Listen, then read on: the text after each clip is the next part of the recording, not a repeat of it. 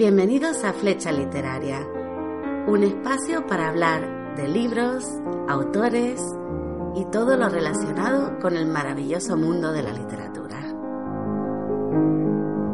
Hoy traigo una obra fundamental que ha dado mucho de qué hablar, tanto a críticos como a escritores, como a lectores, y que ha influido en muchas generaciones.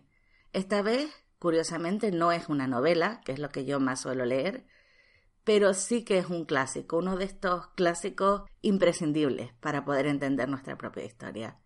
Hablamos de Una habitación propia, de la increíble Virginia Woolf. Antes que nada, yo nunca he sabido muy bien cómo pronunciar el nombre de esta escritora. Puede que a veces diga Woolf, a veces Wolf, puede que me salga de diferentes maneras, no va con maldad, perdón si a alguien le molesta, es que realmente no sé cómo se dice correctamente. Pues centrémonos en la obra.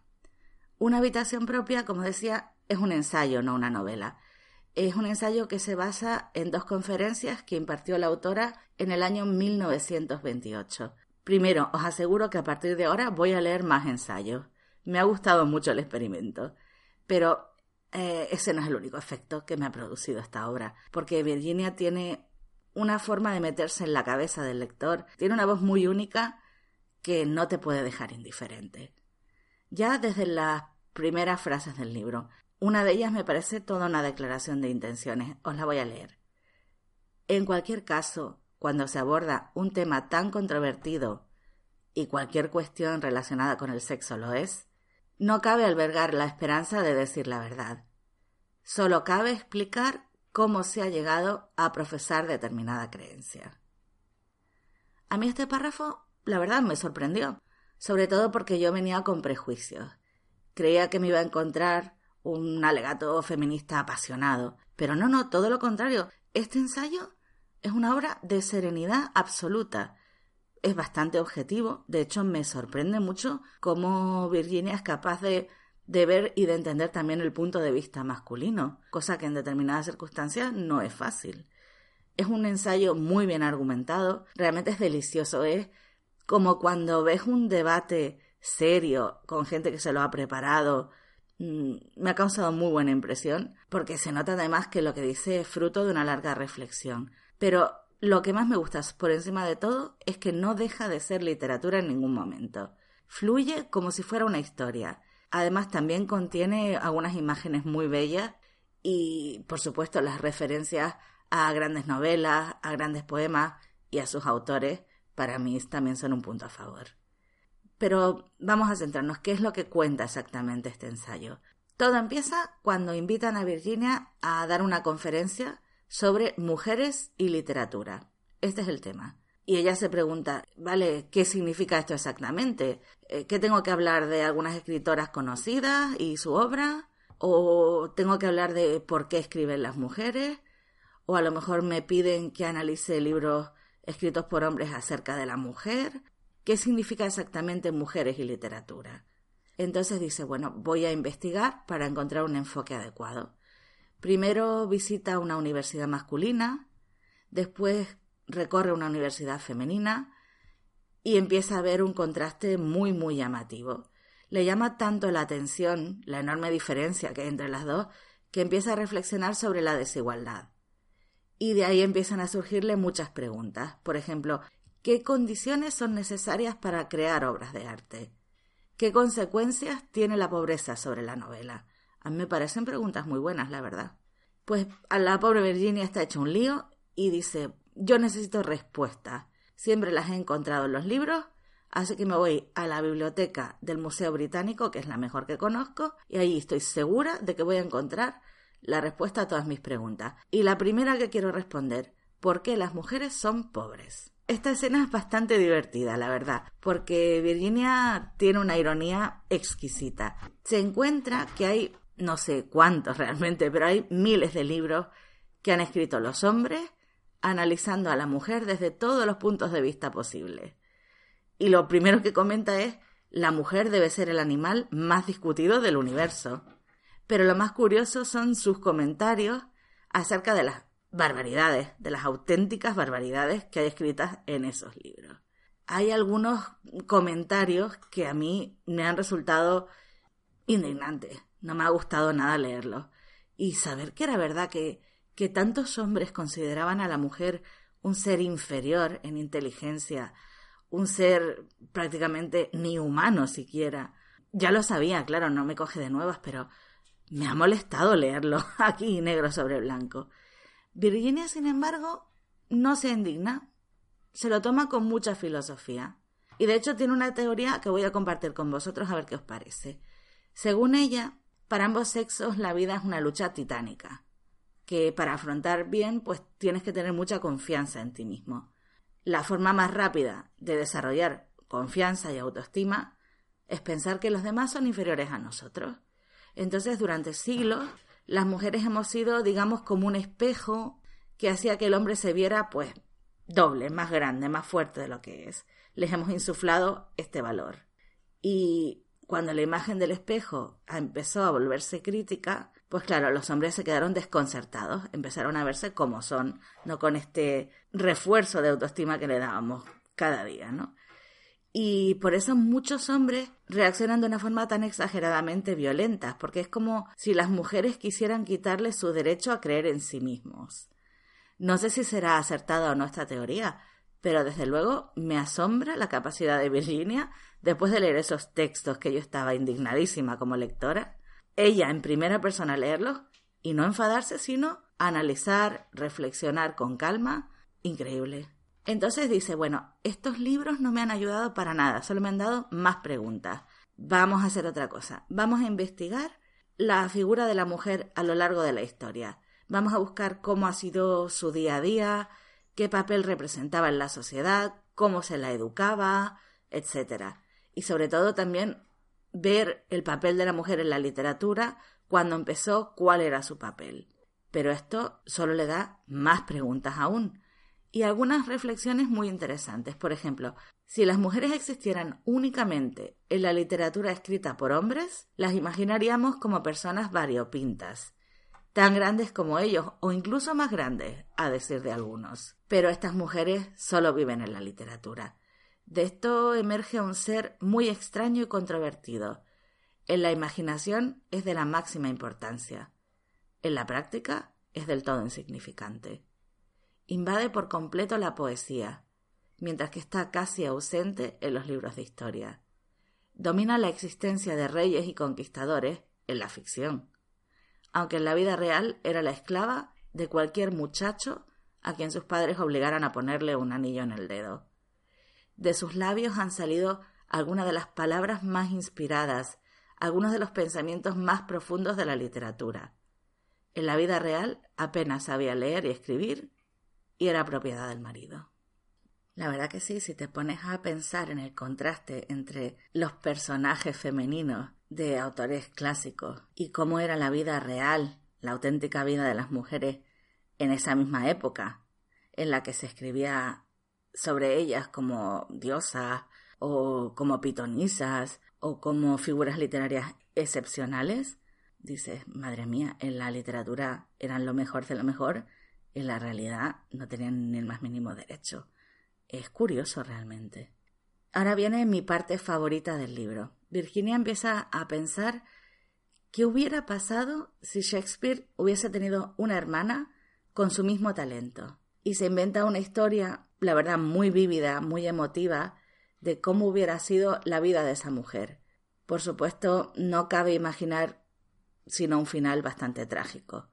Lo peor es que probablemente es cierto que existieron mujeres con ese talento y que vivieron ese final tan horrible que Virginia imagina para la supuesta hermana de Shakespeare. Pero esta reflexión solo es un ejemplo, hay muchísimas más en una habitación propia. A lo largo del texto, Virginia no para de hacerse preguntas y, claro, de buscar las respuestas. Durante todo este proceso, no solamente la autora, sino los lectores, yo por lo menos, descubrimos cosas muy interesantes. A mí me gustó mucho leer, por ejemplo, cómo por fin consiguieron entrar las mujeres en la literatura. Gracias a este libro descubrí a Afra Ben, bueno, creo que se escribe así. Eh, fue una mujer excepcional. Se vio obligada a ganarse la vida y lo que hizo fue dedicarse a la escritura profesional. Claro, por ello tuvo que soportar desprecios insultos, su actitud no se consideraba propia de una mujer, pero abrió la puerta a que otras mujeres con talento vieran que era posible vivir de su arte. Porque, como dice Virginia, y esta es una de mis citas favoritas de este libro, es preciosa, las obras maestras no son logros aislados y solitarios, son el resultado de muchos años de pensamiento en común, del pensamiento colectivo de muchas personas, de tal suerte que tras esa voz individual se encuentra la experiencia de la masa. Bueno, llegamos a finales del siglo XVIII y aquí es cuando se produce un cambio que Virginia considera de mayor importancia que las cruzadas. La mujer de clase media empieza a escribir. Pero ¿cómo y dónde escribían estas mujeres?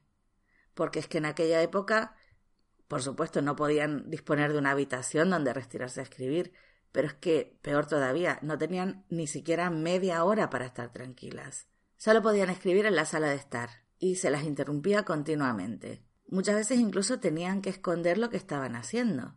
Por ejemplo, Jane Austen, cada vez que oía que alguien se acercaba, escondía su manuscrito. Para ella había algo deshonroso en el hecho de estar escribiendo. Imaginemos por un momento, si estas mujeres hubieran tenido una habitación donde retirarse a escribir sin que nadie las molestara. Probablemente nos habrían legado, aparte de muchas más novelas, quién sabe si otras obras, obras de teatro, ensayos, no sé, libros de historia o quién sabe qué más, porque talento tenían más que de sobra. Lo que no tenían era la oportunidad de concentrarse en la escritura. Y a mí me da mucha pena pensar en todo lo que nos hemos perdido. Yo me imagino, por ejemplo, que Emily Bronte hubiera podido escribir más obras. Eso para mí hubiera sido maravilloso. Por eso estoy totalmente de acuerdo con la conclusión de Virginia. Para escribir, una mujer debe tener una habitación propia, pero también independencia económica. Y esto lo aclara y lo especifica. No se refiere solamente a tener casa y comida asegurada, no es solo por el aspecto material. Tener independencia económica es algo mucho más profundo. Nos cuenta, de hecho, lo que supone para una mujer de esta época recibir una herencia y tener dinero propio. Ahora no necesito odiar a ningún hombre. No puede hacerme daño. No necesito halagar a ningún hombre. Ya no tiene nada que ofrecerme. Imperceptiblemente fui adoptando una actitud distinta hacia la otra mitad de la humanidad. Era absurdo echar la culpa a una clase social o a un sexo en su conjunto. También ellos, los hombres, los patriarcas, los profesores, afrontan un sinfín de dificultades y deben sortear numerosos obstáculos. Su educación ha sido en ciertos aspectos tan deficiente como la mía.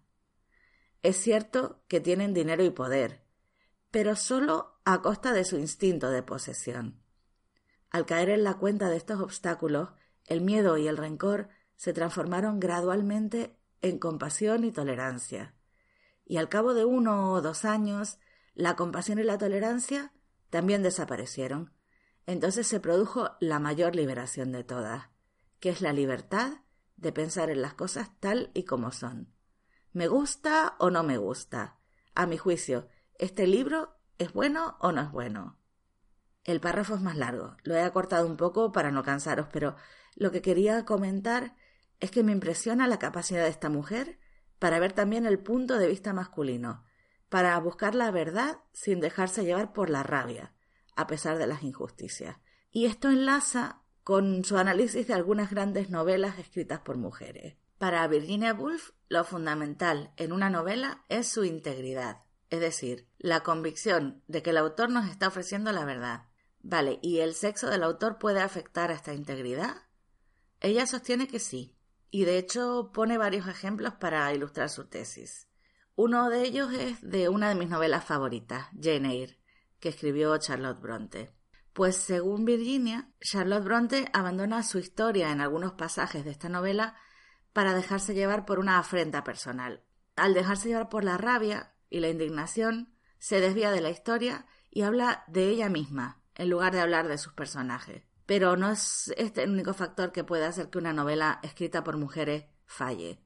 Hay otros factores como por ejemplo la ignorancia.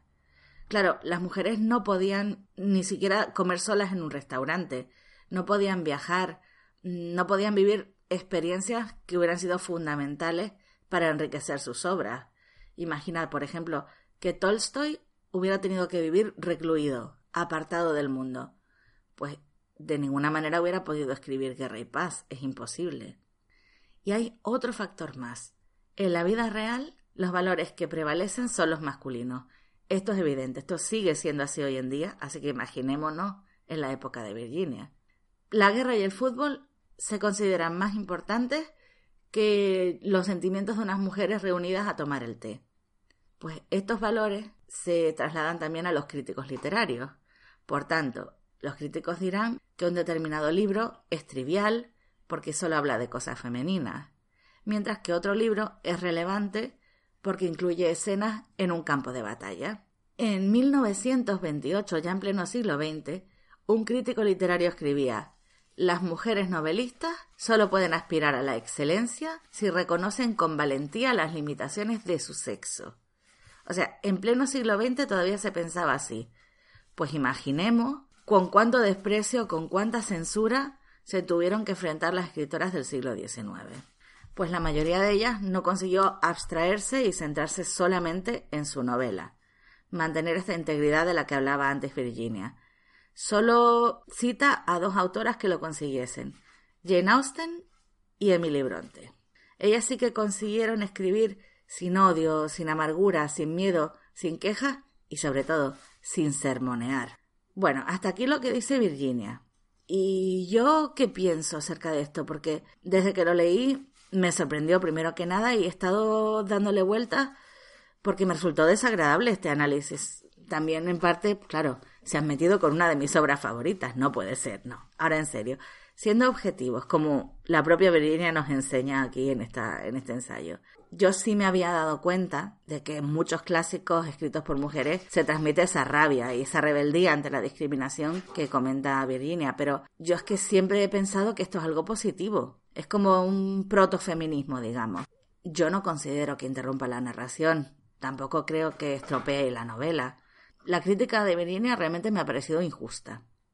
Volvamos a una habitación propia. En nuestro recorrido por la historia, Virginia ya ha llegado al siglo XX y está leyendo una novela moderna.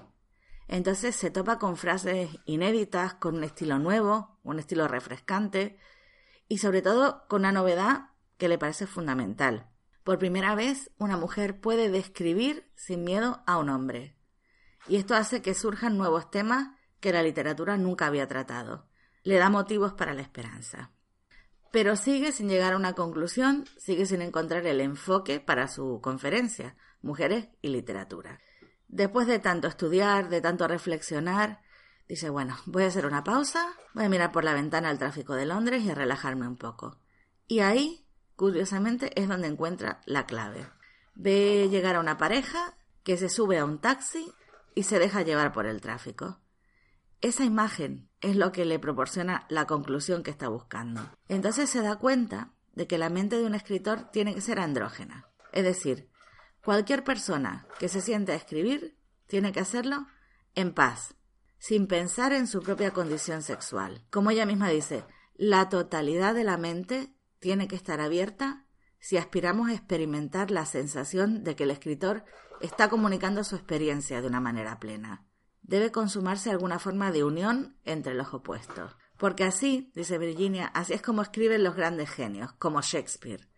Lo que importa es la obra, hay que centrarse en la historia que se está contando. Y esto es una idea que volverá a plantear en la que insiste una y otra vez, incluso al final de la conferencia. Lo que importa es que escribáis lo que queréis escribir. Nadie sabe si perdurará siglos o solo tendrá importancia por espacio de unas horas. Pero sacrificar una pizca de vuestra visión en deferencia a un profesor que sostiene una vara de medir en la manga, eso es la más ruin de las traiciones. Hasta ahora me he centrado en lo que tenía que ver con mujeres y literatura o el papel de la mujer, pero en una habitación propia se habla de muchos otros temas. Se habla, por ejemplo, de la evolución de la sociedad, de lo que nos puede deparar el futuro, y lo mejor es que estas reflexiones están escritas solo para dar pie a que el lector reflexione y saque sus propias conclusiones. Este ensayo aunque incluye también ideas feministas, por supuesto. No es un ensayo feminista per se, simplemente es una lectura imprescindible para hombres y mujeres por igual, de la que todos podemos aprender mucho. Por ejemplo, a mí me gusta también cuando habla de la importancia del dinero, que expresa de una forma muy clara, que no tiene nada que ver con el género. Por más que nos deshonre como nación, el poeta pobre no tiene hoy la más mínima oportunidad. Si bien hoy se habla mucho de democracia, lo cierto es que un niño pobre en Inglaterra sigue teniendo en la actualidad las mismas esperanzas de alcanzar esa libertad intelectual de la que nace la gran literatura que tenía el hijo de un esclavo ateniense de emanciparse. Qué ejemplo más fuerte, ¿no? Esclavo, libertad.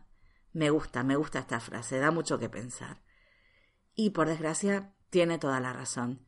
La libertad intelectual, aunque no nos guste, es cierto que depende de cuestiones materiales. Y la poesía depende de la libertad intelectual.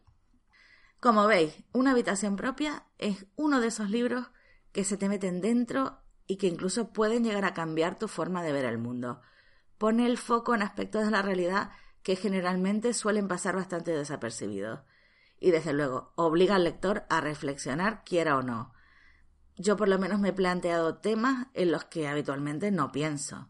¿Y por qué? Pues porque Virginia tiene un estilo único, ya lo decíamos al principio hace que su mensaje sea tomado muy en serio por la forma en que lo transmite.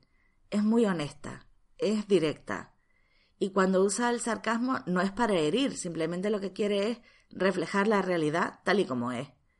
Pero además es que en este texto en ningún momento se intenta imponer ninguna idea. Lo que hace es describir su cadena de pensamientos, cómo ha llegado a sus conclusiones para que el lector por su cuenta pues diga estoy de acuerdo, no estoy de acuerdo, y por qué sí y por qué no, y sea el lector el que reflexione y llegue a sus propias conclusiones. Eso me parece fundamental. En algunos momentos la lectura incluso puede llegar a ser divertida, aunque hable de temas muy serios, desde luego. Pero en otros momentos la autora simplemente se muestra soñadora, como escritora que es, no está todo el tiempo en un tono académico o en un tono divulgativo, al revés, ella es escritora, se deja llevar por ensoñaciones, deja libre la mente, a veces tiene una cadena de pensamientos que nos pueden parecer un poco absurdos, llega a conclusiones inesperadas, no sabes por dónde va a salir. Y más que un ensayo, más que una conferencia, realmente hay fragmentos en que son un textos literarios, son textos literarios muy bellos. Por ejemplo, cuando habla de la naturaleza, sus descripciones de la naturaleza me parecen muy bonitas.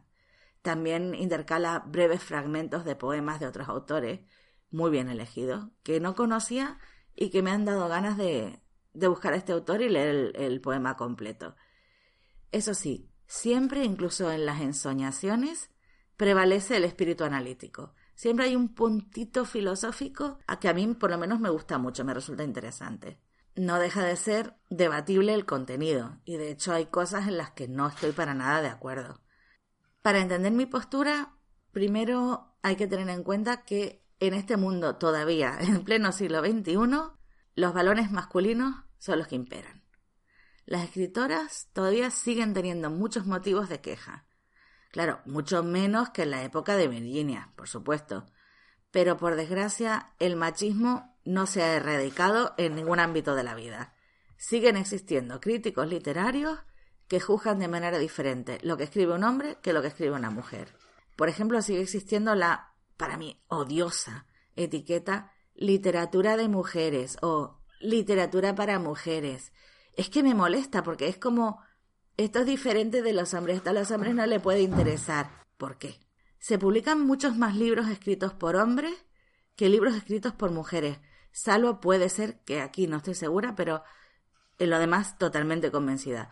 En la literatura romántica, que es un género donde siempre se nos ha encasillado, porque parece que las mujeres no pueden escribir otra cosa que romántica, ahí puede ser que sí que haya más autoras que autores publicados.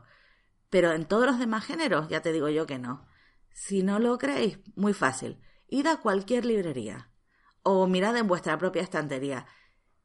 En un porcentaje muy alto de la población, salvo claro que seas una persona muy concienciada o que seas muy fan de alguna autora en concreto, es muy probable que tengas más libros escritos por hombres que libros escritos por mujeres. Mucha gente todavía se sorprende cuando una mujer escribe, por ejemplo, un tratado serio sobre un tema científico, o un cómic, o incluso una novela de terror. Si no, haced la prueba. Es muy sencillo. En Internet se puede buscar top libros de terror. Ahí sin poner hombres ni mujeres ni nada. Solo top libros de terror. Y miráis cuántos están escritos por mujeres y cuántos por hombres. Estoy segura de que hay más libros escritos por autores que por autoras. Pero no es porque ellas no los escriban, es que las editoriales saben que van a vender mucho más fácilmente y en mayor cantidad un libro de terror escrito por un hombre. Y claro, una editorial no deja de ser un negocio, pero esa decisión editorial después tendrá consecuencias. A ver, para cualquier persona ya es difícil triunfar en el mundo de la literatura y ya ganarse la vida con ello, ni digamos. Pero es que, aparte de esta dificultad, las mujeres tenemos una dificultad añadida. Al tener menos visibilidad, por lo que acabamos de demostrar, ya tenemos mucho más difícil vender nuestros libros. Un ejemplo. Vamos a imaginar que yo quiero comprar un libro de ciencia ficción. Entonces, no voy buscando un título definido, sino voy a la librería y miro las novedades. Claro, si en las novedades hay nueve libros escritos por hombres y solo uno escrito por una mujer, es que por pura estadística me acabaré llevando un libro escrito por un hombre. Y lo mismo pasa con el terror, con la novela negra y con otros géneros que se siguen asociando a lo masculino. O sea, a no ser que tú estés buscando expresamente un libro escrito por una mujer, es que es poco probable que encuentres alguno por casualidad. Claro, salvo en romántica. Mm, qué pena que sea un género que no me llame especialmente. Esto es hablando de concretamente de escritoras. Pero es que si hablamos de la mujer en general, muchos de los comportamientos que Virginia Woolf denuncia en este ensayo es que siguen vigentes. Y por ese motivo yo no puedo coincidir con ella y no puedo estar de acuerdo cuando dice que las escritoras no tienen que quejarse ni que expresar su rabia. Yo creo que todo lo contrario. La literatura puede ser un medio muy útil para formar a los lectores, para crear opinión, para hacer que la gente quiera cambiar las cosas. El primer paso es explicar qué está mal y por qué está mal. Sin odio. Eso sí, ahí estamos de acuerdo. Pero sí con rabia, porque es que la rabia transmite pasión. Es lo que hace que la gente quiera pasar a la acción, hace que el lector empatice, traslada lo que se siente de verdad, lo que siente la autora.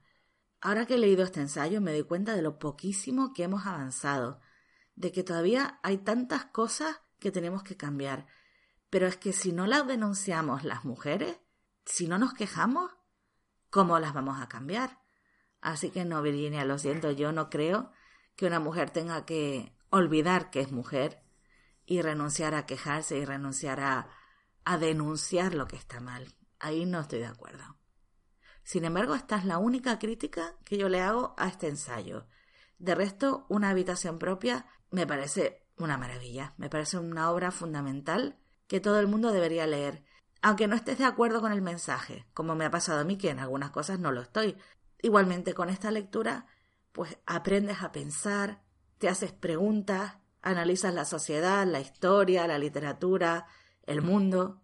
En definitiva, sobre todo aprendes a no creer ciegamente lo que te cuentan. En aquella época, los maestros, los libros y los periódicos. Actualmente, pues mira, los medios de comunicación, el Twitter, el WhatsApp, hay que tener criterio, hay que pensar, no hay que creerse a la primera lo que nos digan. Y sobre todo hay que formar un espíritu crítico, algo que hoy en día nos hace muchísima falta. Así que Una habitación propia es un libro muy bueno, excepcional, muy formativo, pero a la vez que realmente puedes disfrutar mientras lees. Y por supuesto, como todo buen libro, me ha sugerido futuras lecturas. Yo, por ejemplo, estoy muy de acuerdo con la admiración que tiene Virginia por Shakespeare. Creo que de verdad nadie ha superado a ese maravilloso genio. En serio.